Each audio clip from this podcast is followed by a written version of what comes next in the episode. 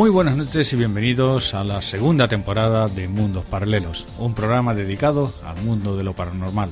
En esta segunda temporada volvemos con novedades y volvemos con más cosas dentro de este primer programa y dentro de los que sucederán. En total 40 programas que tenemos preparados para todos vosotros, para los oyentes de Mundos Paralelos.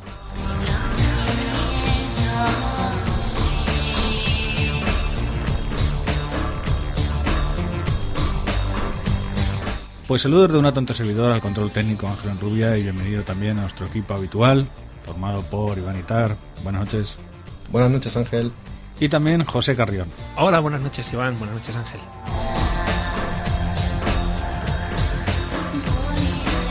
Pues otra vez el equipo habitual formado por eh, los tres componentes de este programa, el programa de Mundos Paralelos, el cual, bueno, pues ha estado a lo largo de todo el verano investigando y bueno, pues viendo qué es lo que os íbamos a ofrecer a lo largo de estos 40 programas que desde octubre hasta junio os acompañará a través de las ondas y a través de la red también.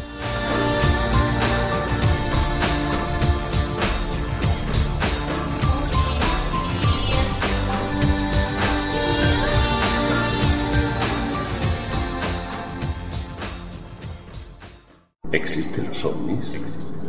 ¿Se pueden fotografiar fantasmas? ¿Quién construyó las pirámides? ¿Qué es una psicofonía? ¿Podemos conocer el futuro? Existen otros mundos, mundos paralelos. Tu programa de misterio.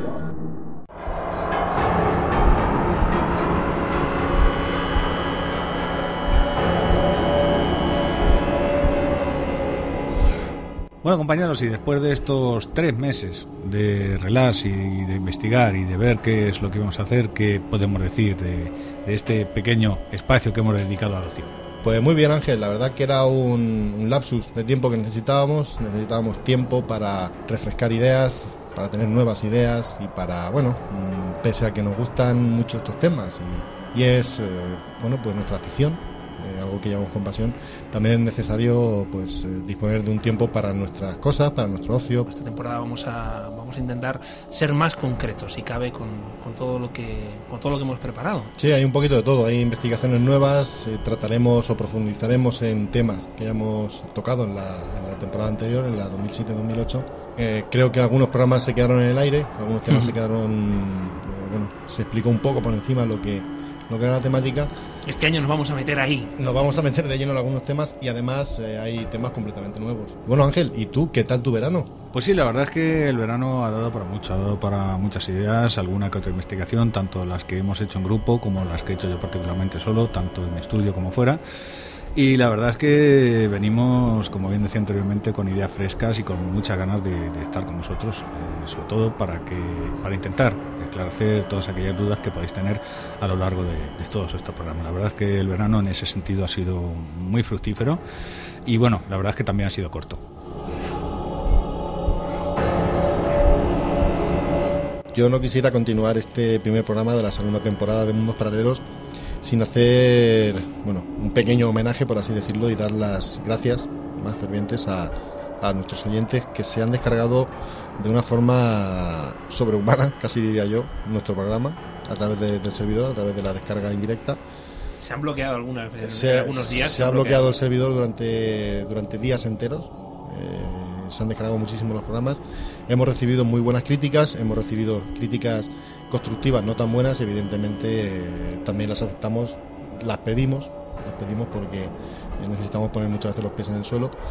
Y, y, bueno, dar las gracias a, a, a toda esa gente que, que, nos ha ido siguiendo, que nos ha enviado email a través de la página www.mundosparalelos.es donde nos han mandado sus historias, sus psicofonías, sus... bueno, mmm, a lo largo de esta temporada eh, trataremos muchos de esos temas, es decir, dedicaremos varios programas o dedicaremos varias, eh, varios momentos de la temporada a, contestar a sus emails, a, poner las psicofonías que nos envían y, y lo cierto, y os adelanto ya, que nos han llegado casos realmente interesantes y, algunos de ellos eh, sorprendentemente, aunque quizá no tan sorprendente a día de hoy con las nuevas tecnologías, con Internet, Se nos escucha mucho en Sudamérica, en Argentina tenemos muchos amigos, en, en Venezuela también, en México nos escuchan mucho, nos envían algunas psicofonías mm, sobrecogedoras. Mm, No quiero poner la miel en los labios, pero es sinceramente así. Tendremos eh, también especial psicofonías, como, como el año pasado. Por supuesto, creo que el tema de psicofonías es un tema que interesa muchísimo a nuestra audiencia. De, de hecho, hemos recibido muchísimos emails, eh, tanto aportándonos psicofonías obtenidas por nuestros oyentes como peticiones de, de, de, psicofonías. La gente requiere psicofonías, que además de la sección dedicada en exclusiva, fenómeno de la psicofonía, eh, como de voces imposibles, eh, aparte pues dedicaremos uno o dos programas a, a, a, bueno, a globalizar o hacer un poco más extensa la explicación, eh, teorías, formas de, de, obtener lugares, hipótesis de, de, de, las psicofonías. Creo que es un, es un programa necesario, es un programa que, que es necesario hacerlo porque mm, primero porque es un tema que nos apasiona y en segundo lugar porque es un tema que atrae mucho, es un tema muy interesante y que la gente tiene muchísimas dudas y que, y que es algo tan sencillo mmm, de obtener y a la vez tan tremendamente complicado de explicar y de, y de estudiarlo, de analizarlo. Así es. Bueno, y aparte de todo lo que tenemos eh, preparado,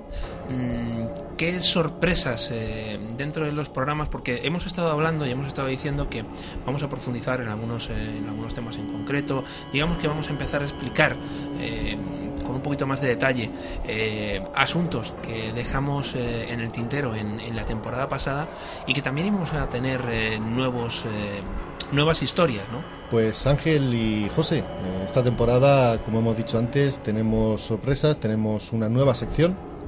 Hablamos de Entre Sombras.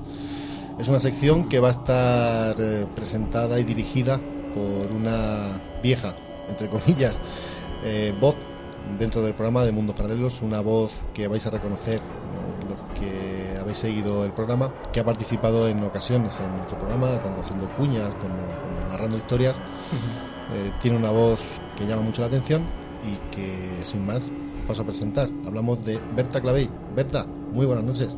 Muy buenas noches. Lo primero de todo, bienvenida a este grupo de, de radio, este grupo de investigación de mundos paralelos.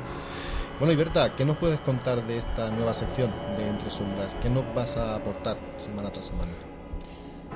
Pues esta sección va a estar dedicada a conocer un poquito más con brevedad la que impone el tiempo del programa, de la sección, pues temas que pueden llamar la, atención de, de, los oyentes y que en algunas ocasiones sé que vais a desarrollar más ampliamente en, en alguno de vuestros programas.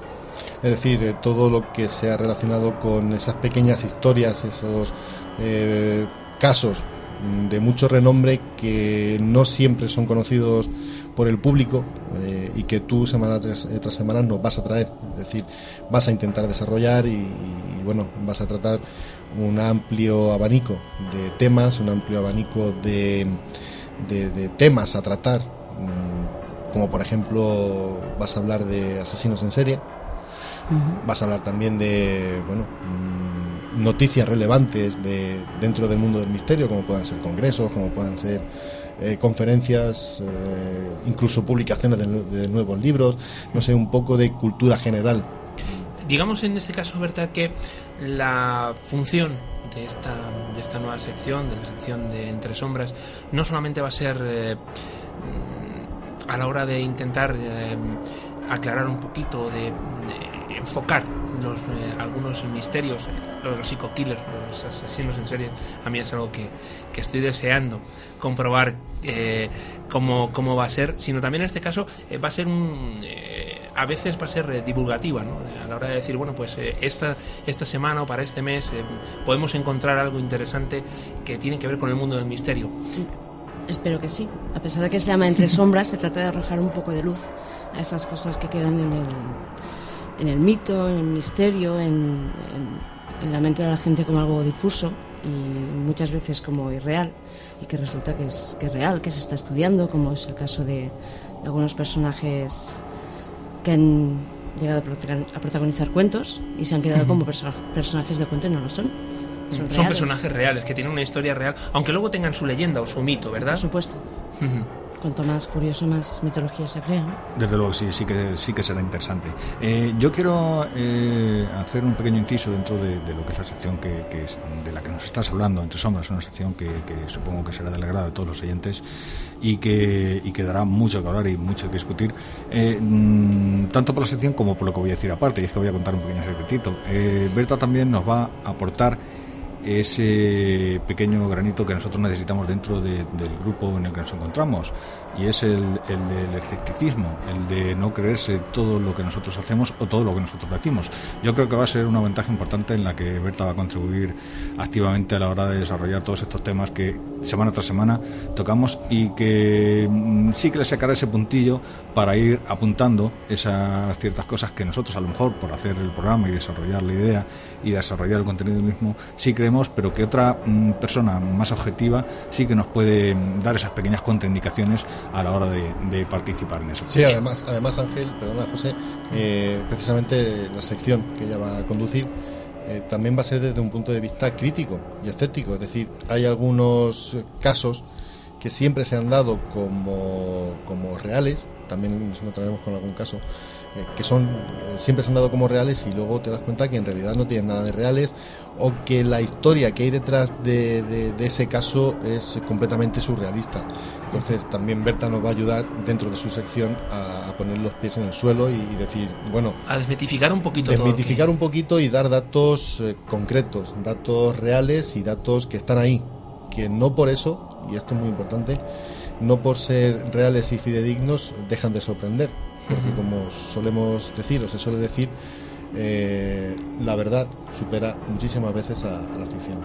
así es. Y en este caso, Berta, también hay que tener en cuenta eh, algo muy, muy interesante y es que vas a aportar ese, ese granito de arena eh, en cuanto al programa, porque también hay que decirlo no teníamos ninguna chica dentro del programa y, en este caso pues te va a tocar te va a tocar a ti ser la primera la primera chica. No sé cómo te vas a, enfrentar con, con, todas estas fieras que somos nosotros. Somos buenos. Con todo el arte que pueda. Sí no de todas maneras eh, también es muy cierto que te intentaremos cuidar y mimar dentro de nuestras posibilidades y dentro de lo que que buenamente eh, conozcamos y sepamos, que tampoco es mucho, ¿para qué nos vamos a engañar? ¿Verdad, Ángel? La verdad es que no, la verdad es que intentaremos hacer una sección, eh, bueno, pues entretenida y amena, mm, eh, asequible a todos los oídos, a todos los conceptos, a todas las ideas y, por supuesto, a todos los oyentes que nos quieran escuchar a través de, la sección Entre Sombras, que creo que mm, va a ser muy interesante. Así a modo de de pequeña pincelada, es decir, para digamos que para dejar esa, esa pequeña ese pequeño eh, sabor dulzón en, la boca a nuestros oyentes. ¿Qué, qué personajes eh, tienes en mente para, para estas próximas semanas?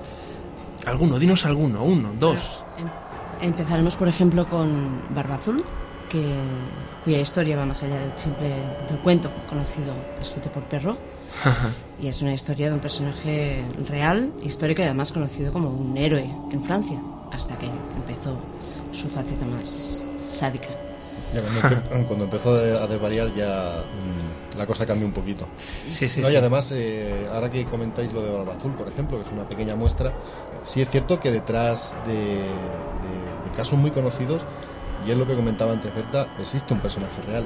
Es decir, me viene a la cabeza, y es el caso quizás más conocido, eh, en Drácula, Bram Stoker se basó en la vida de Vlad Tepes, Vlad del Emperador, eh, para, para, crear una historia que ha desembocado en, en, algo tan gigantesco como puede ser el, el ser mitológico de Drácula, que está basado, está, basado en algo real, algo muy real, algo muy desagradable, y que él supo transformar de tal forma que, incluso a día de hoy, después de, tantos años, eh, sigue impresionando, es un personaje que impresiona. Se ha convertido en una forma de vida.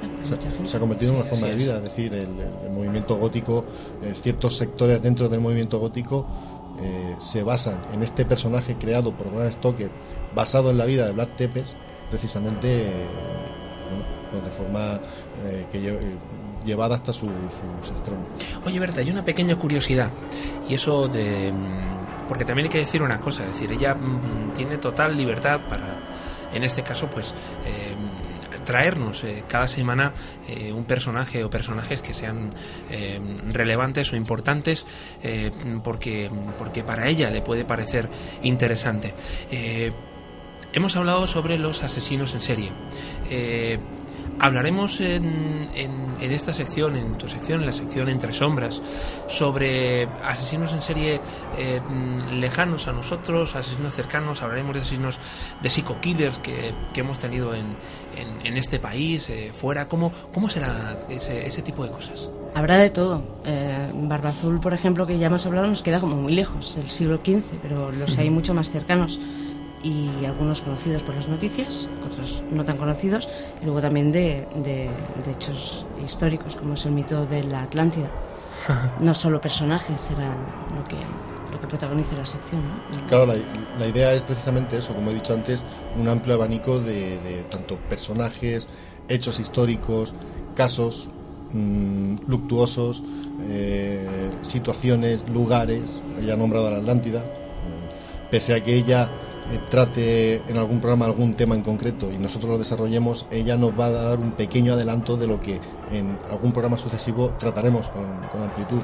Pero es para dejar esa, al final del programa, bueno, pues esa eh, esa curiosidad, esa, esa, gana de, conocer más. Evidentemente se trata de una, sección limitada en la que no, evidentemente, se podrán dar demasiados datos. Es decir, se, se, se tratará todo desde un punto de vista muy genérico, ¿no? para, para situar al oyente en un lugar, en una época y en un, en un personaje, por ejemplo. Sí, en este caso, Berta, supongo que será, y permíteme que haga esta, esta pequeña frase, ¿no? Será dar esa pequeña luz eh, dentro de todas esas sombras. Esa es la idea, sí. Pues eh, si os parece lo dejamos aquí. Eh, esperamos, Berta, que te encuentres muy a gusto con nosotros. Esperamos que disfrutes, igual que nosotros disfrutamos haciendo el programa. Y únicamente eso, darte las gracias por estar aquí y te esperamos la semana que viene. Nos iremos viendo.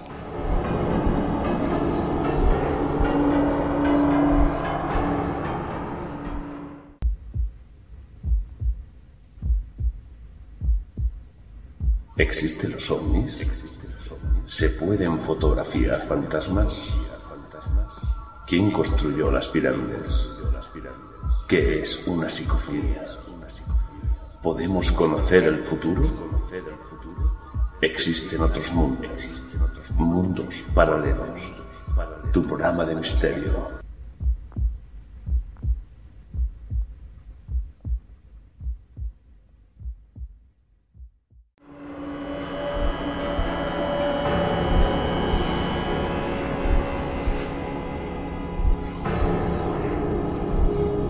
Y para no dejar de lado el mundo del misterio, esta noche vamos a escuchar las palabras de Iván, el cual nos va a relatar un suceso que le ocurrió hace dos años en Texas. Pues así es, Ángel. Volvemos a lo que hemos comentado antes, lo que ha comentado José concretamente. Y es que el misterio se aparece en el momento que menos medios tienes para poder registrarlo, para hacer o para guardar alguna prueba. Parece ser que es el fenómeno el que persigue al investigador, y no el investigador al fenómeno. Me encontraba, como bien dices, en Texas, me encontraba por motivos laborales y bueno, mm, todas las noches al terminar la, jornada, al, llegar pues, después de cenar a las nueve y media, a las diez de la noche, nos reuníamos un grupo de personas, de las personas que estábamos allí trabajando en, la misma zona y nos juntábamos en un, en un, local en concreto para tomar algo y además nos juntábamos, eh, de, todo, además de todos los españoles, nos juntábamos con, con gente que vivía allí, con americanos. Y una noche, pues hablando, como hablábamos de tantos temas y, sacábamos tantos temas a relucir, eh, llegó la noche, como suele ser habitual, en la que uno saca el tema de, los misterios. No es que lo saque yo, sino que el tema surge. Sí, y además en este caso, eh, a ti es un, es un asunto que, te apasiona y, y, es una forma también de, de, empezar a contar esas historias que, que, siempre, que siempre has contado como esa especie de batallitas ¿no? de, que uno tiene cuando... Claro, porque cuando salió el tema, bueno, pues los que más me conocen, los que más eh, han estado conmigo, pues saben que, soy aficionado a estos temas, que soy... me gusta hablar, me gusta pensar sobre estos temas, me gusta plantearme mis dudas al respecto. Mm, bueno, allí lo lógico es que te saquen como, como el cazafantasmas, el cazabichos, el buscavoces, no sé, hay varios, hay varios nombres, ¿no? Y bueno, pues uno cuenta sus, como dice, sus batallitas, no por otra cosa, sino porque tienen más experiencia y siempre tienen muchas más historias que, contar. Otra persona cuenta algo que le sucedió, otra persona opina, es decir, se crea una conversación muy cálida, muy, muy agradable. Y bueno, curiosamente, un matrimonio que era, era mexicano, pero residía en el lugar donde nos juntábamos y que, y que, bueno, pues en muchas ocasiones nos acompañaban, nos hacían un poco de compañía, por así decirlo, en tierra extraña. Bueno, pues este matrimonio nos comentó y cuando comenzaron a hablar el silencio se hizo porque eh, comenzaron diciendo en un lugar muy próximo de aquí, entonces todos estamos atentos a ver qué es lo que ocurre cerca de aquí. Comentan que hay un fenómeno, que se produce un fenómeno muy curioso, aún sin explicación. De hecho, eh, de lo que os voy a hablar está catalogado como dentro de los 10 fenómenos sin explicación americanos, dijéramos el top 10 de lo sobrenatural o de lo paranormal en Estados Unidos. Es decir, se trata de algo relevante y algo que a priori parece ser que se ha investigado. Pues este matrimonio comentaba que a unos 40 kilómetros de donde nos encontramos, concretamente en el pueblo de Anson, se producía un efecto lumínico mm, realmente curioso. Y ellos cuando me cuando lo estaban narrando, cuando estaban contando lo que sucedía, hubieron varias cosas que me llamaron la atención. Una de ellas es eh, que, según ellos, el fenómeno se podía reproducir a voluntad del observador. Algo que en muy contadas ocasiones, por no decir casi nunca, sucede. Es decir, que el investigador pueda controlar el fenómeno es algo que parece de película. Sí, no, además eh, eh, sí me gustaría puntualizar aquí algo importante y es que nuestros oyentes recordarán que en la temporada pasada estuvimos hablando sobre la luz del pardal sobre ese fenómeno óptico también que, que se daba muy cerquita de, de una población de Albacete, de, San Pedro concretamente, y que, mm, y que en ese sentido pues también se veía como una especie de, luz, de, luz esférica y demás. Eh, no tiene nada que ver en este caso con, con, lo que ocurría allí en el pueblecito de Anson, es decir, pese a que el fenómeno parece el mismo, son, son cosas eh, totalmente distintas. Sí, de hecho, lo único en, en concordancia que tenía aquel fenómeno de las luces de Anson con el de las luces del Pardal era en primer lugar que se trataba de un fenómeno óptico y en segundo lugar eh, de que ambas luces eh, denotaban una cierta inteligencia. En el caso de, de la luz del Pardal, como, como, nos contaba y nos relataba Guillermo Núñez en aquel programa que dedicamos íntegro a esa, luz, en el caso de las luces de Anson, eh, esa inteligencia se multiplicaba por 100 o por 1000 o por un millón. Es decir, era algo completamente diferente. Parece, parecían o parecen dos fenómenos completamente aislados. Y lo digo porque, en primer lugar, como estaba comentando antes, estamos hablando de un fenómeno que se repite a voluntad, y ojo lo que voy a decir, se repite a voluntad de la persona que lo está viendo. Eso por una parte. Por otra parte, eh, y en consecuencia de eso, existen miles, cientos de miles de testigos. Es decir, es un fenómeno que se lleva, se lleva produciendo 120 años aún a día de hoy se, repite. Mm. Con lo cual, en este caso, eh, es decir, digamos que uno puede provocar que, ocurra esa, esa, luz. Exactamente, es decir, no había ningún tipo de impedimento. Eso es lo que ellos nos estaban contando. Yo al principio los escuchaba con cierta con cierto asombro. Mm, sí es cierto que parecía que lo contaban con sinceridad no se les notaba ningún tipo de exageración o ningún tipo de, afán de protagonismo, no. sí, pero bueno, pero en este caso tú sabes. No, claro, pues es, que se estaría quedando perplejo por, por, lo que está contando. Claro, me estaban contando algo que yo, mm, por una parte, pensaba, mm, bueno, esto es imposible, y por otra parte, pensaba, bueno, es alucinante. es decir, si es real, si eh, hay una posibilidad de que sea real, es alucinante. Total, mm, me encontraba ante un fenómeno que, según ellos, haciendo unas simples pautas y colocándose en un lugar en concreto, ocurría algo, algo que luego comprobamos. Eh, me lo estaban en bandeja de plata, es decir, tenía un fenómeno a 40 kilómetros que podía comprobar y que no era muy tarde para acudir. Es decir, nos faltó tiempo. Hubo una pequeña discusión, una pequeña, una pequeña negociación entre los más miedosos, en los que más reparo tienen a estos temas, pero al final acudimos todos al lugar, es decir, 20 personas distribuidas en 3, 4, 5 coches, no recuerdo exactamente, pues acudimos allí guiados precisamente por el matrimonio que nos había contado tal historia. En este caso para vivirla en primera persona. Claro, el objetivo era, bueno, yo dije, vale, vamos a comprobarlo. Si hay tantos testigos y es tan fácil, vamos a comprobarlo. ¿Quién te iba a decir a ti que en un viaje a Texas... Eh, vamos, no se me hubiera pasado por la cabeza, es algo que, que, al día de hoy aún, aún me, me sorprende gratamente. El caso es que eh, llegamos eh, por la típica carretera americana larga, sin fin, sin curvas, completamente desierta. Llegamos a la población de Anson, también completamente desierta. Estamos hablando de un pueblo de 1.500 habitantes, pero muy pequeño para lo que se suele estilar en, Estados Unidos. Eh, acudimos al cementerio de Anson, que es donde se produce el fenómeno. Dejamos la carretera y nos metemos por un camino de tierra, arreglado, pero un, un camino de tierra, sin asfaltar. Eh, y para que el oyente se haga una idea y para que vosotros os, imaginéis cómo era aquel lugar, imaginaos que vais por una carretera asfaltada y en un momento os desviáis a la derecha en un camino mm, sin asfaltar. A la izquierda de ese camino, una vez que estamos metidos en él, eh, vemos un cementerio, el típico cementerio de película americana de zombies, en el que Con las lápidas en el con suelo. las lápidas, con... las verjas, con esos árboles tenebrosos. Pues imaginaros ese cementerio tétrico de película de zombies. con- Estaba a las afueras en este caso. Estaba a las afueras, no demasiado a las afueras, pero sí estaba fuera de. Estaba retirado. Estaba retirado. ¿Había algún tipo de contaminación lumínica? ¿Había algún tipo de luz que pudieras eh, que se pudiera malinterpretar? Es decir, el hecho de, de haber farolas o de que el mismo, las mismas luces del pueblo se pudieran interpretar. Claro, como- eso es lo primero que pensé, decir, bueno, mm, se puede tratar de, de un error de percepción. Eso es lo que luego eh, más tarde comprobé. Es decir, en el momento que vi el fenómeno dije, vale, voy a intentar encontrar explicaciones.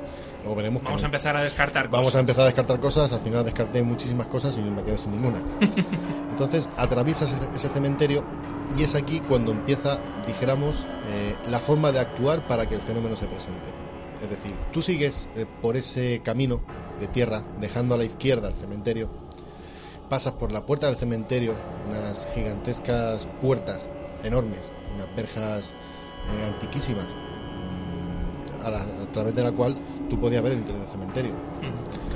Eh, la noche era completamente cerrada, eso, eso me acuerdo perfectamente. No había luna llena tampoco. No había luna llena. Avanzamos eh, según la leyenda o según el procedimiento para seguir, para ver el fenómeno, tenías que andar eh, aproximadamente un kilómetro de ese camino, de ese camino de tierra, dejando, como digo, el cementerio a la izquierda. Y al final de ese camino, o, o- o al pasar eh, los mil metros, llegas a un cruce de caminos. Es decir, eh, perpendicularmente cruza un otro camino de tierra que va a parar, no se sabe muy bien dónde, más que nada porque era de noche y no, no me interesaba el camino, sino el fenómeno en sí. Sí. Al llegar justo en ese punto, justo en, cruce ese cruce de caminos, había que hacer un cambio de sentido de 180 grados, es decir, había que girar completamente el coche, apagar motor, apagar luces, evidentemente todo se quedaba a oscuras. Llegamos allí, todos dimos la vuelta, la vuelta al coche, pusimos los cuatro o cinco coches que íbamos en dirección, ahora imaginemos en dirección eh, completamente opuesta, es decir, dejando en este caso el cementerio a la derecha, en lugar de la izquierda. Y lo primero que miras es el horizonte, es decir, qué luz puede haber. En aquel momento no había ningún tipo de luz, las carreteras eran muy poco transitadas, Sí, porque también estamos hablando que es un- una zona en la que de noche Es una, es una zona desértica, prácticamente. Es decir, no hay grandes núcleos urbanos, no son carreteras con demasiado tráfico. Entonces, eh, bueno, las luces son bastante escasas. Sí es cierto que se veía a lo lejos algún tipo de, de balizamiento de alguna antena, se veía algún- alguna luz roja, un par de luces rojas. pero que eran perfectamente definibles. Eran decir, perfectamente sabía- visibles, Se, decir, sabía qué es lo que era. Estaban ahí, estaban ahí y bueno, automáticamente tú sabes que es una baliza de una antena, no tiene más, más misterio. Y en ese momento, lo que hay que hacer con ese coche parado, con esas luces apagadas, es hacer eh, tres ráfagas con las luces largas. Tres ráfagas. Tres ráfagas. En el momento que tú haces las tres ráfagas, a lo lejos, aproximadamente a un kilómetro, según dicen. Esto es un dato importante porque luego eh, yo intenté saber dónde estaban las luces exactamente. A un kilómetro de distancia del coche más o menos, una luz, y os puedo jurar que fue tal y como estoy contando, pasados 10-15 segundos desde que dimos el último rafagazo, una luz no es que apareciera de golpe, es una luz, eh, era un puntito demasiado delgado que se iba agrandando, se iba haciendo grande, iba eh, tomando un color intenso entre naranja, azul, tenía muchos, eh, muchas tonalidades de color, no sabría definir exactamente qué tipo de color, era una mezcla un poco extraña, iba variando, De todo lo que estabais viendo, eh, primero, ahí es algo importante, es decir, estabais allí unas 20 personas que lo estáis viendo todos. Exactamente todo. Es decir, que eso es, eso es un detalle importante. Y segundo, y para mí también muy interesante, es decir, lo veíais eh, siempre en vuestro horizonte. Es decir, una vez que una vez que habéis eh, lanzado las ráfagas, eh, pasados esos 15 segundos, en el horizonte es donde empezáis a ver esa luz. Esa, eh, es esférica, es, eh, es cuadrada, ¿cómo, ¿cómo lo veis? Yo lo defino como, como una luz. Es decir, ni esférica, ni ovalada, ni. Es decir, una luz.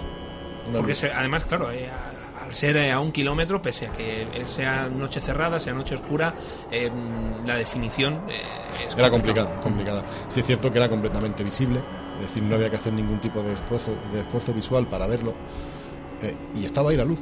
Pero no fue tampoco. eh, yo por intentar ponerme como abogado del diablo, sabes que hemos eh, tenido eh, más de una conversación en este sentido y, y es cierto que, que te he metido mucha caña en alguna que otra ocasión. Eh, eh, esa luz no es como cuando tú enciendes un foco, cuando tú enciendes una linterna que eh, se enciende rápidamente. No. Eh, parece como si fuera de manera gradual, como si tuviera una, una especie de potenciómetro, una especie de regulador, ¿no? Exactamente, lo que hacía era ir incrementando su nivel lumínico. Es decir, no era algo que apareciera de golpe y porrazo, sino que poco La- a poco fue- La intensidad. se iba, se iba intensificando hasta que llegaba un momento que era realmente brillante. Y yo lo, lo equiparaba muchas veces a, a algunas estrellas de las más brillantes cuando la ves en una noche cerrada, que, que es una luz potente. Solo que en este caso, en lugar de ser una luz blanca, era una luz de un color sin definir exactamente. No sabría decir si estaba una luz roja, una luz verde, una luz. No sé, era, era un, un- un cúmulo de, de colores, de tonalidades, de, de- de matices. Y además en el horizonte. En el horizonte, sí, a una altura aproximada de, de- vamos, estando dentro del coche, pues no tenías que, que- que alzar la vista ni, ni, ni descender la vista, es decir, estaba a tu, a tu mismo nivel. Dentro, dentro de lo que veis, eh, supongo que había un. de toda la gente con la que a la que fuisteis para, para observar ese fenómeno, los más asustadizos supongo que. mm, Hombre, lo cierto es que se produjo una situación, por así decirlo, cómica y a la vez comprensible. Es decir, cuando llegas allí, bueno, pues estamos hablando de 20 personas después de un largo día de trabajo que lo llevas a ver una luz. Que yo pienso que la mayoría de los que fueron allí eh, directamente pensarían, aquí no va a pasar nada, esto es un camelo que nos ha metido, pero bueno, nos hemos pegado el viajecito y ya está. Sí, y lo cierto que había pues cierto alboroto, cierto, eh, no sé, mm, cachondeo, por así decirlo, Mm. es decir, la gente pues reía, gastaba bromas. Eh, Como que no se lo creían. como que no se lo creían, como que estaban ahí, bueno, pues pasando un rato y, y- y poco más, hasta que apareció la luz. Creo que pocas veces en mi vida he escuchado un silencio como aquel. Es decir, absolutamente todo el mundo se cayó.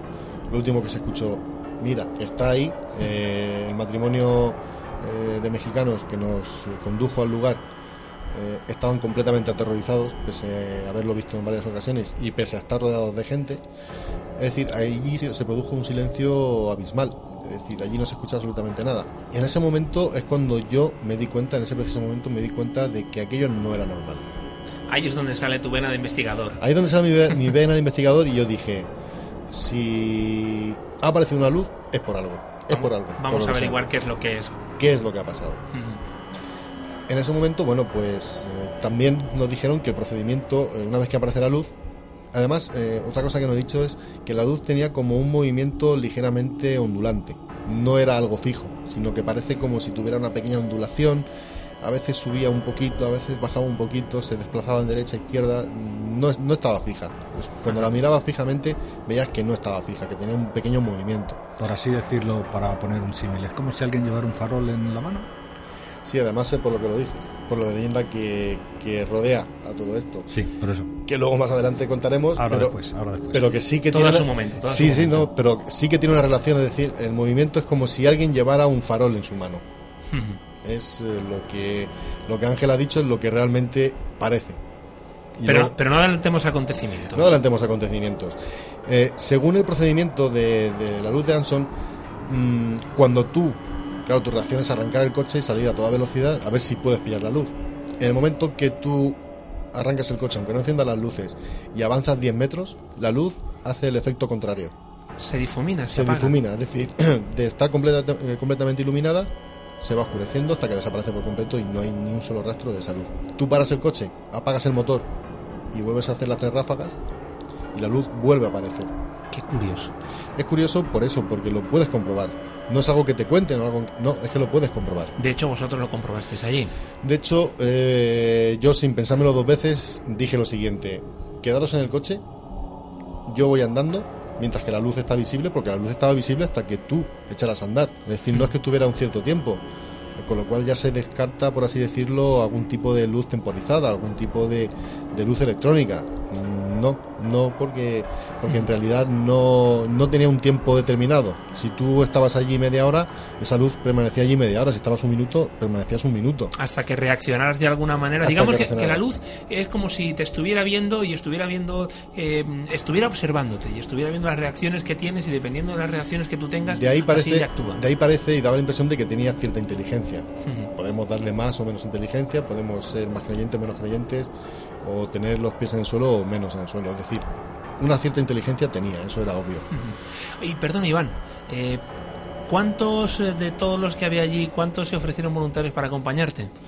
Pues eh, tristemente, tristemente nadie, nadie me acompañó en la idea. Yo la idea que tuve fue la de dejar los coches en el, en el cruce, en el cruce, en el famoso cruce de ese kilómetro de, de camino de tierra recorrido. Eh, dejar el coche en su sitio después de haber hecho las tres ráfagas, es decir, manteniendo la luz visible. Yo bajarme del coche completamente a oscuras. Lo cierto es que no llevamos ninguna linterna, no llevamos nada. Y bueno, ir andando por el camino detrás de la luz. Solo. Algo así, sí, solo, solo sin ningún tipo de luz, únicamente la luz en el horizonte que, que- que se aparecía. Quizá en otra situación no lo hubiera hecho, pero me encontraba o veía la oportunidad de comprobar algo que era incomprobable, algo que no tenía explicación a día de hoy. Lo cierto que yo fui caminando, ocultándome de la luz, es decir, yo sin portar ningún tipo de luz y sin que los coches eh, que se quedaban tras de mí hicieran ningún tipo de ráfaga ni hicieran ningún tipo de movimiento, y yo fui avanzando a paso ligero eh, porque siempre se dice o siempre se ha dicho que la luz aparece en la puerta del cementerio. Entonces yo me dirigía precisamente a la puerta del cementerio a ver si me encontraba con algo Sí, pero tú la puerta del cementerio la estabas viendo desde tu, desde tu posición no porque ten en cuenta que era completamente de noche y no había ningún tipo de luz, no ni había luna, ningún- ni nada. no ¿no? había ningún tipo de luz ni de luna de hecho creo que aunque hubiera habido luna llena no se hubiera visto la puerta del cementerio porque estaba metida como en una especie de chaflán de piedra y desde la posición del camino era imposible verla hasta que no te encontrabas a 10 o 15 metros No, la verdad es que tú en ese momento estarías diciendo, he venido a encontrar aquí lo que no he encontrado en otros sitios, porque si hablamos de una psicofonía puede salir o no puede salir. Claro. Si hablamos de un ente se puede ver o se puede manifestar o no. O si hablamos de cualquier otro, no sé, cualquier otra cosa. Sí, lo cierto era eso, que, que la capacidad o, o la posibilidad de comprobar in situ lo que estaba ocurriendo. Yo al avanzar iba avanzando los metros, fui avanzando 10, eh, 100 metros, 200 metros. Hay que recordar que era un kilómetro. Era un kilómetro de hay. distancia entre, entre lo- los coches y donde supuestamente se aparece la luz, o, o- o lo que es el recorrido del camino sin asfaltar. Yo fui andando, recorrí 100 metros, recorrí 200 metros. Recuerdo que cuando quedaban aproximadamente unos 500, unos 400 metros, eh, me llamaron al móvil. Es decir, mis compañeros que estaban en los coches a 500 metros donde yo me encontraba me llamaron al móvil. Sí, probablemente porque no te verían ya. Para empezar no me veían. Entonces querían saber que realmente estuviera allí aún. Ellos me perdieron la vista. Ellos me llamaron principalmente para preguntarme si estaba bien, a lo que yo contesté que estaba alucinando, estaba perfectamente. Y, y además me dijeron, bueno, mm, textualmente me dijeron, eh, la luz se sigue viendo, es decir, nosotros la vemos. Yo he de decir que la luz no la veía, es decir, conforme yo iba avanzando, cuando salí del coche sí la veía, pero conforme iba avanzando la luz se difuminaba, yo no la veía, pero en los coches, en la parte de atrás, sí que se seguía viendo. Cuando me quedaban 400 metros para llegar, es cuando me llamaron, me dijeron textualmente, algo ha cruzado por detrás de ti. Es decir, ellos vieron entre, entre la luz que veían ellos al fondo, eh, mi silueta difuminada que apenas era perceptible, algo había pasado por detrás de mí. Que supongo que seguramente sería por eso por lo que se preocuparon y te llamaron por teléfono Claro, para por- ver. porque según ellos me contaron después, vamos, eh, su único objetivo era que yo regresara o que ellos fueran a por mí. Yo les dije que ni se les ocurriera. Es decir, ahora precisamente no. No quiero que vengáis, ni yo voy a ir. Cuando te refieres a algo, te refieres a, a otra luz, te refieres a, a una especie de nebulosa, neblina. Un de- objeto. Un objeto. No supieron definirme la altura, no supieron definirme si pasó deprisa, si pasó despacio. Algo pasó detrás de mí. importante. Yo creo que muchos de nuestros oyentes se lo estarán preguntando y yo te lo- esta pregunta te la he hecho más de una vez, pero te la tengo que hacer para que nuestros oyentes, eh, los oyentes de Mundos Paralelos, pues salgan de dudas. ¿Tú notaste algo? ¿Notaste alguna presencia? Eh, ¿Viste no- algo? No noté absolutamente nada. y la verdad que estaba con los sentidos bien abiertos por lo que pudiera ocurrir. Pese a que iba detrás del fenómeno, siempre uno va pensando en su salvaguarda, es decir, mm, vas atento, vas con los cinco sentidos eh, alerta para que nada te pueda ocurrir. Cierto, cierto miedo, cierto temor. Cierto, siempre- siempre cierto temor tiene. siempre lo tienes, ¿no? es decir, siempre, siempre, siempre tienes la autoprotección de decir, bueno, a ver qué pasa, a ver qué me puede suceder. Yo no noté absolutamente nada. Es que es importante eh, este dato porque no solamente el hecho de mm, no ver o no apreciar algo que, que estaba ocurriendo eh, justamente detrás tuya, que tus compañeros estaban viendo, sino también el hecho eh, importante de tú estar viendo cómo la luz eh, estaba apagándose y en cambio eh, los- tus compañeros de toda la- todas las personas que estaban en los vehículos seguían viendo la luz con la misma intensidad. Sí, exactamente igual. Es decir, la luz con su pequeño balanceo seguía allí. Yo no la veía. Es decir, entre la luz y los coches estaba yo, pero yo no veía nada. Que es lo extraño también. Es lo raro, ¿no? de- Lo de, lo de decir, bueno, ¿cómo es posible que yo lo estén viendo y yo no? Si estamos en la misma línea de horizonte, prácticamente. Entonces, yo seguí avanzando, yo seguí caminando. Llegué a la puerta de- del cementerio, ya con cierto temor, porque me estaba metiendo en el ojo del huracán, me estaba metiendo en la boca del lobo, donde supuestamente desaparecía la luz y yo esperaba ya encontrarme con algo. No sabía con qué. No sabía- yo esperaba encontrarme con algo. Ajá. Llegué a la puerta del cementerio, allí no había nada. No encontraste No absolutamente había luz, nada. no había nada, no había nadie, no había nada. No, no tenías tampoco ninguna ninguna sensación extraña, eh, Nada, nada en absoluto. Mm, No. ninguna no- presencia, ¿no? Nada, nada, nada, nada, absolutamente nada. Es decir, yo fui caminando, fui. Incluso pasé el cementerio, desde la puerta del cementerio hasta la carretera. pues, podrían haber 50 metros, no sabía calcular, 50, 40 metros aproximadamente. Yo llegué hasta la carretera, no vi nada, seguí sin ver nada. Yo seguía sin ver la luz, mis compañeros sí que veían la luz. Incluso atravesé la carretera. Ya no pude seguir andando más porque no había unas vallas que, que protegían uno de, o limitaban uno de los ranchos que había por allí. Eh, sí es cierto que estuve un buen rato en- apoyado en la, en la valla, mirando más adelante, mirando eh, hasta donde la vista me alcanzaba, y allí no se veía nada. No se veía ningún tipo de reflejo, no se veía ningún tipo de luz, no se veía nada. Es que por mucha explicación que uno le intente encontrar, nos barajamos la posibilidad de que se tratara de eh, la luz de alguna casa lejana que casualmente reciba las tres ráfagas del coche y se ilumine y con el tiempo se apague. Pero eso tiene un tiempo. Es decir, mm, ese aparato puede estar regulado a X segundos o a X minutos. Claro. Pero, pero siempre algo fijo, no puede estar eh, unas veces eh, durante un minuto, otras veces durante media hora.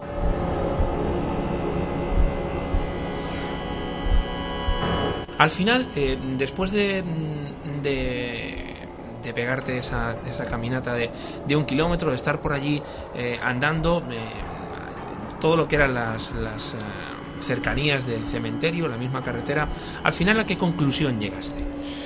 Bueno, pues ya después de aquello, ya llamé a mis compañeros viendo que yo era incapaz ya de hacer nada más. Llamé a mis compañeros y les dije, bueno, venir a por mí, porque a- aparte de que me están comiendo literalmente los mosquitos, aparte de eso, eh, venir a por mí porque yo aquí no puedo hacer nada más. Ellos eh, encendieron las, co- lo- las luces del coche, de hecho yo lo vi desde lejos, eh, arrancaron el coche, mm, iniciaron la marcha, eh, según me dijeron después, la luz, como siempre, desapareció. Incluso recuerdo que a mitad de camino volvieron a hacer lo mismo, pararon el coche, eh, hicieron otra vez las tres ráfagas, la luz volvió a aparecer. Tú, tú de- en- de- en- en- desde el punto en el que tú te encontrabas en esta segunda ocasión, mm, ¿te- ¿tuviste la oportunidad de ver la luz? En ningún momento. Es decir, que tú una vez que te acercas al cementerio dejas de ver cualquier luz. Sí, pero es que también es más curioso lo de las ráfagas. Que eso no lo habéis dicho. Claro, es decir, solo funcionaba con tres ráfagas. Con dos no funcionaba, con cuatro tampoco, con una, solamente con tres ráfagas. que es precisamente lo que veníamos eh, contando anteriormente, es decir, el hecho de, mm, de tener que existir, eh, si es que había algo eh, que era inteligente, para poder interpretar que ni con cuatro, ni con cinco, ni con una, ni con dos, sino con tres precisamente, y única y exclusivamente con tres, es cuando se encendía, se encendía Sí, la luz. Es una de las tantas curiosidades que envuelve al fenómeno. Hay una cosa que en este caso había comentado Ángel anteriormente, hemos dicho que no queríamos adelantar acontecimientos y que viene muy bien eh, para, digamos que, finalizar, ¿no? Eh, a modo de conclusión de todo lo que tiene que ver con este misterio, con el misterio de, la- de las luces de Anson. Y es eh, esa leyenda, esa leyenda, el farol, Sí, el bueno, ángel. el- la leyenda no deja de ser un tanto amorfa por, por la similitud del caso y por lo que viene a continuación, pero vamos, es Sí. una explicación que... que- que Vamos a ver, ser, en el momento, que, tú- el momento que tú intentas comprobarlo, no encuentres una explicación, eh, sabes que hay muchos investigadores, mucha gente, muchos curiosos que han acudido allí y no han encontrado una explicación, pues uno tira ya a la mitología, al folclore, a la leyenda, y entonces nos enteramos, ya nos empezamos a documentar un poco sobre el tema, dediqué varias horas al, al- al fenómeno, y, y entonces yo encontré, encontré varias, encontré varias leyendas, como suele ser habitual, cuando hablamos de leyendas urbanas, en la primera temporada, si recordáis, eh, una misma leyenda es contada de diferentes formas. Depende- Dependiendo del lugar, sí. Dependiendo del lugar y depende de quién te la cuente. Eh, yo encontré varias versiones. También eh, nuestros amigos, estos mexicanos, los que nos, nos acompañaron allí al, al lugar, eh, nos hicieron de las veces de intérprete entre la gente del lugar. Luego allí acudimos de día, porque no he dicho que acudimos en diferentes ocasiones de día para ver si de día, con la calidad del día, podíamos ver algo que pudiese producir aquella, aquella luz. Evidentemente de día no se, no se veía ningún tipo de luz, pues hacer las ráfagas quedaba igual, es decir, Claro. estaba esa plena claridad, era imposible que apareciera nada.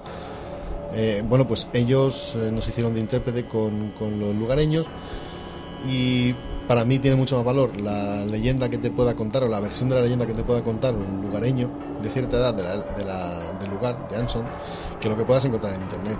Sí, Entonces, al final mm, decidí por quedarme con una de, de- los, con uno de los testimonios que, que allí me narraron. Y era- ¿Cu- ¿Cuál fue? ¿Cuál fue? la historia comenzaba aproximadamente en el año 1850. Eh, Anson era un punto de comunicación importante en aquellas épocas de- del correo.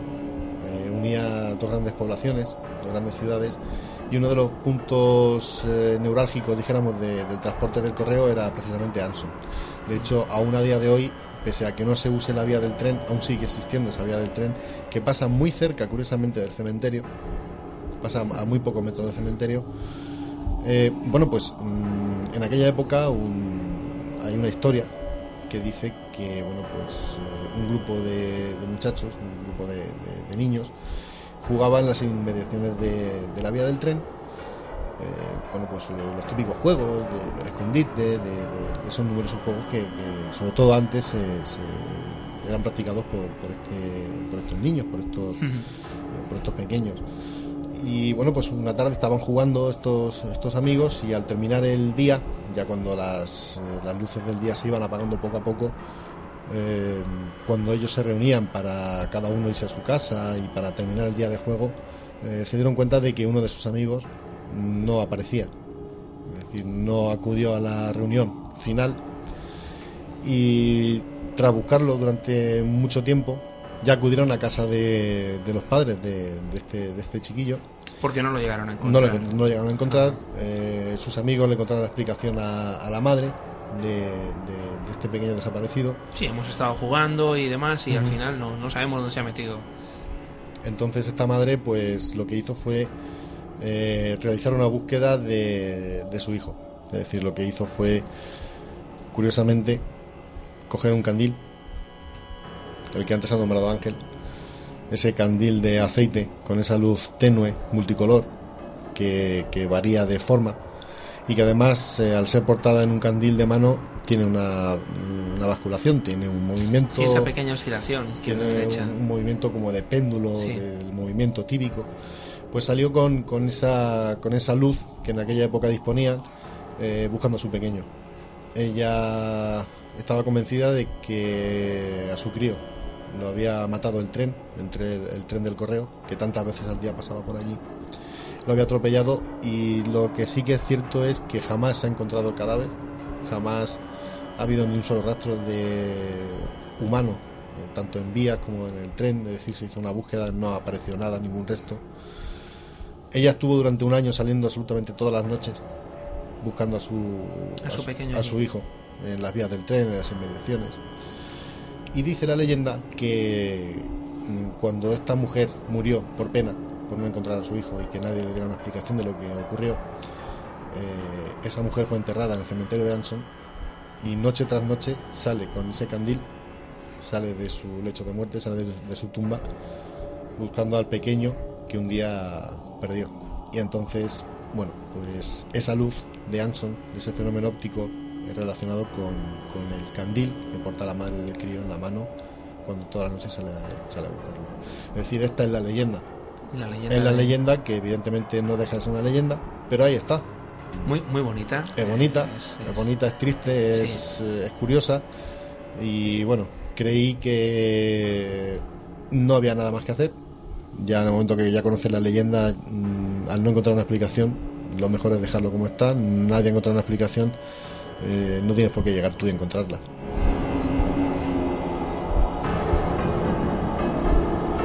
Oye, Van, dentro de todo lo que has dicho, que a mí me ha parecido muy interesante, sobre todo lo que tiene que ver con la leyenda, hay una pequeña cosa que, no sé, eh, necesitaría esa pequeña matización, esa pequeña aclaración, porque si te das cuenta, eh, tiene cierto sentido lo que todo lo que tiene que ver con el candil, pero dentro de, la, dentro de esa leyenda, de la leyenda de la, de la mujer que está buscando a su hijo y que sale del cementerio para buscar a su hijo, eh, falta por, eh, por cuadrar, por eh, introducir dentro de esa misma leyenda las tres ráfagas, porque ¿a qué se debe eso de las tres ráfagas? La verdad que buscando dentro de la leyenda el motivo de por qué eran tres ráfagas, todo tiene una explicación y las leyendas, eh, una de las partes buenas que tienen es que lo intentan y subrayo lo intentan explicar eh, todo sobre algo. En este caso, las tres ráfagas eran interpretadas por la madre como las tres ráfagas que hacía el foco del tren de correo cuando se, aproximaba a Anson. Es decir, mm, según la leyenda, pues eh, el fantasma o el espíritu o la entidad de esta mujer, al ver las tres ráfagas, lo confundía con el, con el tren y ella lo que hacía era encender su candil y salir en busca de, de su hijo para ver si estaba cerca de la vía para intentar encontrarlo, intentar evitar que el tren lo arrollara. Es decir, la relación entre las luces y la leyenda es esa. La verdad es que Ángel, eh, no sé a ti, a mí mm, cada vez que me cuenta que me cuenta la historia, y hay que recalcar una cosa muy importante, mm, sobre todo lo que hemos estado hablando esta noche sobre las luces de Anson, es que como bien había dicho Iván, eh, está dentro del top 10, eh, es decir, eh, dentro de ese top 10, ¿no? De- dentro de, de los misterios que no han conseguido resolver en, en Estados Unidos y es precisamente pues uno de los, de los mayores o de los principales misterios que, que tienen allí. Sí, la verdad es que es interesante, pero yo tengo dos, dos preguntas. La primera, y no menos importante, es en las indagaciones que pudiste hacer sobre el terreno o la documentación que pudiste eh, encontrar sobre toda la leyenda, eh, dices que esta mujer se enterró en el cementerio de Anson. Eh, ¿Encontrasteis algún tipo de documentación o de lápida que así lo acreditara? Hombre, hemos de tener en cuenta Porque las leyendas son leyendas, evidentemente. Hemos de tener en cuenta varias cosas. En primer lugar, eh, como antes ha dicho José, allí nos encontramos por motivos completamente diferentes. Disponíamos de poco tiempo para dedicarse a, a este tipo de investigación. Además, tuvimos la muy mala suerte de que mm, esto sucedió, o de esto nos enteramos, casi al final de nuestra estancia en, en Texas, por lo que el tiempo era muy limitado y había que hacer muchas otras cosas. Entonces, eh, no tuvimos tiempo material para, para investigar sobre todo que comentas. Y es algo que muchas veces me han preguntado, pero por desgracia no he podido encontrar eh, ninguna información al respecto de, de- de esta lápida. Porque también es muy curioso que cualquier oyente puede teclear en el conocido Google eh, Anson Lights, las luces de Anson, y va a encontrar muy poca información. Va a encontrar apenas dos páginas de investigadores americanos que han estado en el lugar y que han hecho un par de pequeños artículos sobre, sobre esas luces. Y es curioso que no haya absolutamente nada más. Es decir, tampoco existen vídeos, tampoco existen fotografías, existen muy pocas y una fotografía de aquello, fotografiar una luz a esa distancia con, con el movimiento de la cámara es muy difícil, por lo tanto tener una, una fotografía es complicado. Y además también tuvimos la mala suerte de que evidentemente allí no fuimos a investigar, allí fuimos a, a curiosear, por así decirlo. Nos encontramos allí que no disponíamos tampoco de cámaras fotográficas en condiciones como para realizar una fotografía a esa distancia, tampoco disponíamos de vídeo, videocámaras para, para grabarlo en vídeo, Entonces eso fue otro de los eh, otra de las penas, por así decirlo, que no tuviéramos ocasión de registrarlo en algún soporte de vídeo, de audio, bueno, de audio no, de vídeo o, de fotografía. Es una de, de, bueno, de esas espinitas que se quedan de decir, bueno, ¿por qué no dio la casualidad de que yo allí disponía de una videocámara para grabar aquello? Sí, pero bueno, eso también nos sirve como excusa para, en este sentido, pues poder volver en este caso ya no para trabajar, sino habrá que, buscarse la forma y manera de, pillarse unas pequeñas vacaciones, estar por allí y, investigar, porque desde luego mm, a mí personalmente mm, cuando, cuando viniste de, de Texas, cuando estuvimos hablando sobre todo lo que allí había ocurrido y lo que habías visto, lo que habías presenciado, pues eh, a mí me, me, sorprendió mucho y es una forma y es una manera, desde luego, mm, de, de poder también comprobar y corroborar que no solamente existen eh, fenómenos extraños eh, de luces, no solamente aquí, en, en España, sino en, en otros muchos lugares, y que son igual de interesantes e igual de misteriosos. Pues la verdad es que sí. Y otra de las. Eh, la, segunda pregunta también, no menos importante, es que, bueno, en sucesivas ocasiones, a la hora de contar esta historia tan, tan peculiar, tan llamativa, tan interesante que, que, nos comentabas hace unos momentos, eh, delante de mí, en sucesivas ocasiones, te han preguntado eh, muchas cosas acerca de, acerca de las luces. Y una de ellas, muy curiosa, por cierto, era la de que.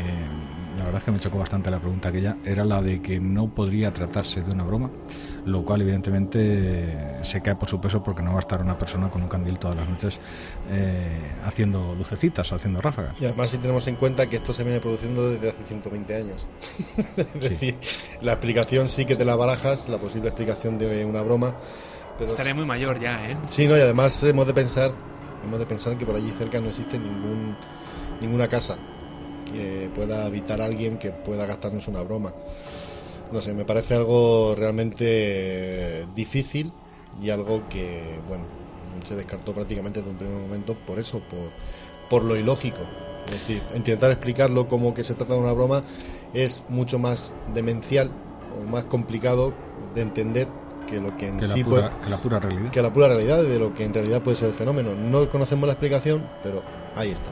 Todos nuestros oyentes que les haya quedado alguna duda que tengan más información al respecto, porque también es cierto que, que bueno, yo estuve allí X tiempo, pero quizá alguien de alguno de nuestros oyentes pues eh, ha tenido la posibilidad de estar allí más tiempo o incluso ha tenido la posibilidad de investigar aquellas luces que se ponga en contacto con nosotros para brindarnos información y esclarecer todas las dudas que estamos planteando y eso se puede hacer a través de nuestra página web, la página web del programa que es www.mundosparalelos.es y allí pues eh, desde el email mm, podremos leer todo lo que nos envíen y oye, mm, quizá eh, eh, quepa la posibilidad de que alguien nos pueda arrojar un poco más de luz, nunca mejor dicho, dentro de este tema.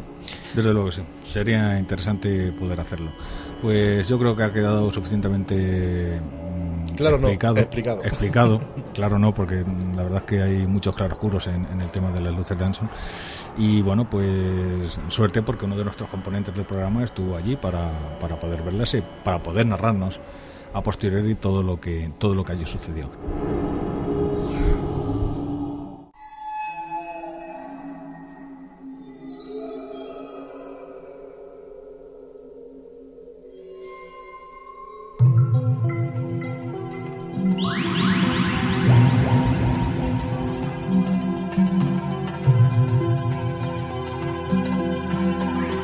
Amigos, os invitamos a que nos sigáis semana tras semana. Sabemos que sois audiencia fiel.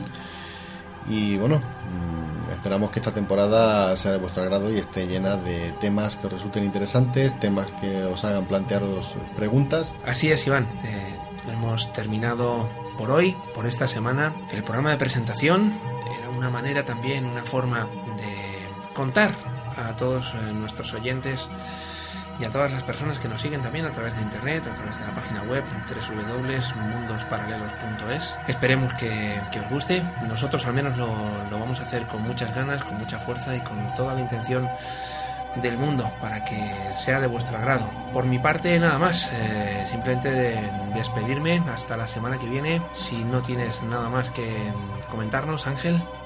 Pues no, la verdad es que no, la verdad es que simplemente agradecer a todos nuestros oyentes este pequeño espacio de vacaciones que se ha, eh, que se ha alargado durante tres meses y que hemos estado recopilando información para podérsela ofrecer a lo largo de esta nueva temporada. Sin más que decir, con el único propósito de felicitarles la noche y la semana, pues se despide un atento servidor.